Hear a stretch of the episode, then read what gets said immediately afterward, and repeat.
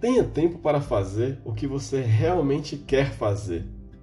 Você já se pegou pensando ou falando algo do tipo: Ah, eu adoraria praticar uma atividade física, mas sabe o que é? No momento eu estou sem tempo. Como eu queria ler aquele livro, mas no momento eu estou sem tempo. Ou ainda, como seria bom poder visitar aquele amigo ou aquela amiga que há tempos eu não vejo, mas eu estou sem tempo, eu estou lotado ou lotada. Se você já se pegou numa situação como esta, este episódio foi feito para você. Eu vou compartilhar com você um método para você manter uma vida mais essencialista, você viver a melhor parte da sua vida. Então vamos lá. Eu gostaria de, para trabalhar, compartilhar com você este tema né, do essencialismo, que nós pudéssemos fazer agora uma metáfora. Me acompanhe. Tenta imaginar agora, ou, ou se for o caso até, depois de ouvir este episódio, ou durante a escuta deste episódio, vai até o teu guarda-roupa e dá uma olhada se lá não há peças, objetos ou acessórios que há tempos você não usa. Você deve estar se perguntando o que isso tem a ver com essa vida essencialista. Então vamos lá. O essencialismo ele é um método para que você possa viver a parte essencial da sua vida. E o essencialismo ele propõe que você comece explorando, discernindo as muitas trivialidades daquele pouco que é vital. Então esse exercício que eu estou te propondo é dar uma olhada no teu guarda-roupa, se não tem lá um objeto, um acessório, uma peça de roupa que há tempos você não usa que de repente poderia até já ter sido doado, de repente é algo que você nunca nem vai mais usar. E de repente você poderia inclusive eliminar, excluir essas coisas que hoje se tornaram triviais, que é o segundo é do essencialismo. O primeiro, explorar. Investiga se você não está no guarda-roupa da sua vida, né, no armário da sua vida, é, carregando coisas, fazendo coisas que não são vitais fazendo trivialidades, ocupando tempo com trivialidades, quando você deveria estar dedicando tempo para aquilo que é essencial para você. O segundo é do essencialismo é o eliminar, excluir as muitas coisas triviais para que você possa focar no que é essencial.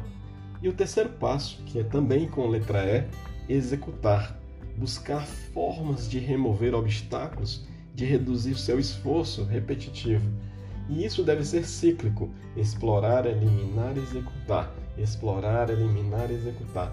Eu também já passei muitas vezes por situações de dar sim para as pessoas, de querer agradar e sempre querer fazer mais, querer fazer mais coisas e não me dedicar àquilo que me leva ao meu propósito de vida.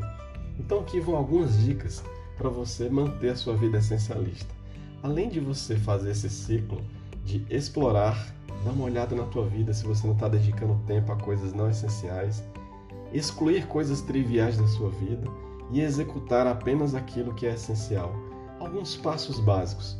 Descubra o seu propósito de vida. Há muitas maneiras de você fazer isso. Pesquise sobre. Inclusive, existe um curso chamado Trilhas da Vida, que você pode, inclusive, é, encontrar algo sobre no link da bio do meu Instagram, que é marcoscarvalho.ag2. Procura lá, existe um link lá e você vai descobrir. Se permita dizer não. Use o que você tem. Use os recursos que você tem. Sempre se pergunte quando alguém te fizer um pedido para você fazer algo, pergunte assim: eu eu tenho todos os recursos necessários para realizar esse pedido? Eu tenho tempo para isso? Eu tenho talento para isso? Eu vale a pena gastar minha energia com isso? Vale a pena gastar o meu dinheiro agora com isso? Então, tempo, talento, energia e dinheiro são quatro recursos muito, muito, muito relevantes que se você não puder, se você não conseguir cuidar bem deles, vai vir alguém e vai cuidar por você. É melhor você cuidar dos seus próprios recursos. Dê pequenos passos. Elimine aquilo que não te acrescenta. Crie hábitos e rotinas e mantenha sua mente sempre no presente Evite ansiedade. Ansiedade é excesso de futuro na cabeça. Que mais que eu posso te compartilhar em relação à vida essencialista? Eu vou te dar agora uma dica para você organizar melhor a sua agenda, o seu tempo. Imagina você agora, ou pega um papel e anota essas quatro letras: F, A, D, A, você vai lembrar da palavra fada e como um toque de mágica você poderá organizar melhor seu tempo. Liste tudo aquilo que só você pode fazer. Então bota lá no F fazer. Aquilo que você faz hoje e só você pode fazer isso. Por alguma razão tem que ser você. Na letra A, na primeira letra A, liste aquilo que, embora você fazendo hoje, pode ser agendado para outras datas ou agendado para determinados períodos e não precisa ser feito o tempo todo. Conheço pessoas que ficam o tempo todo checando se chegam mensagens, se chegam e-mails. Eu já me peguei fazendo isso. Então, agenda um momento para isso. Olha, tal hora eu vou olhar meu e-mail, tal hora eu vou olhar se eu tenho mensagens. Eu vou combinar com as pessoas em minha volta que vai ter um horário específico para eu dar retornos. Então, esse A vem de agendar. Agende seus compromissos para momentos específicos. O D é de delegar. Delegue tarefas para pessoas em sua volta. Ah, mas eu não sou líder. Essa coisa de delegação lembra muito essa coisa de liderança, gestão. Mas também na sua casa ou em volta, você certamente ou alguém vai lhe delegar coisas, ou você vai precisar delegar, ou seja, pedir que alguém faça algo para você, para que você gaste a sua energia, o seu esforço com aquilo que realmente você é bom, que é a sua melhor parte, os seus pontos fortes. Então, se tem algo que você pode pedir a um terceiro para ser feito, faça. Agora, lembre-se, delegue, confie, mas confira. Senão você vai dizer, ah, mas eu pedi para fulano fazer isso e acabou que ele não fez. Lembre-se disso.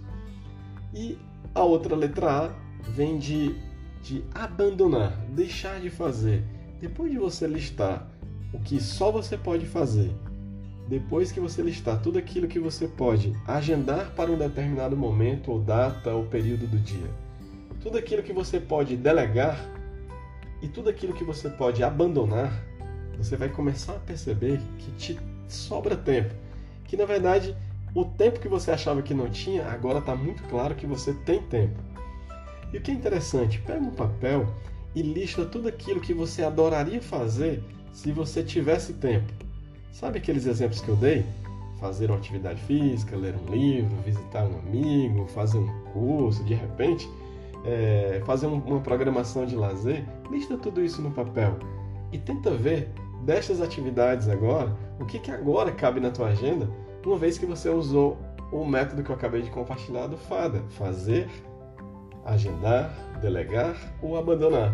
Você vai perceber que vai te restar tempo sim para fazer um monte de coisas importantes, como abraçar, estar próximo de pessoas queridas, viver a parte essencial da sua vida, fazer exatamente aquilo que você mais gostaria de fazer.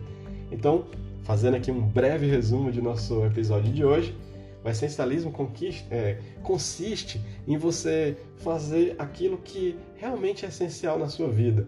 Então ele é muito, muito, muito mais do que uma estratégia de gestão do tempo ou uma técnica de produtividade. É um método para você identificar o que realmente é vital e eliminar todo o resto para que você possa dar a maior contribuição possível àquilo que realmente importa.